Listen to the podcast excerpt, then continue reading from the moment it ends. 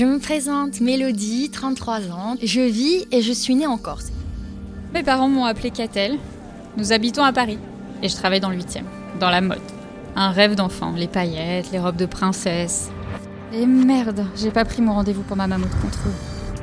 Le jour d'après, c'est le podcast qui brise les tabous et libère la parole autour du cancer du sein métastatique. Le mot claque dans la chambre. Il est nouveau, violent. Personne n'est malade autour de nous. Personne n'a de cancer. Et pas si jeune. Dans la salle d'attente, je me rassure. Je viens de réaliser mes deux premiers semi-marathons et une course officielle de 10 km. Je suis en pleine forme.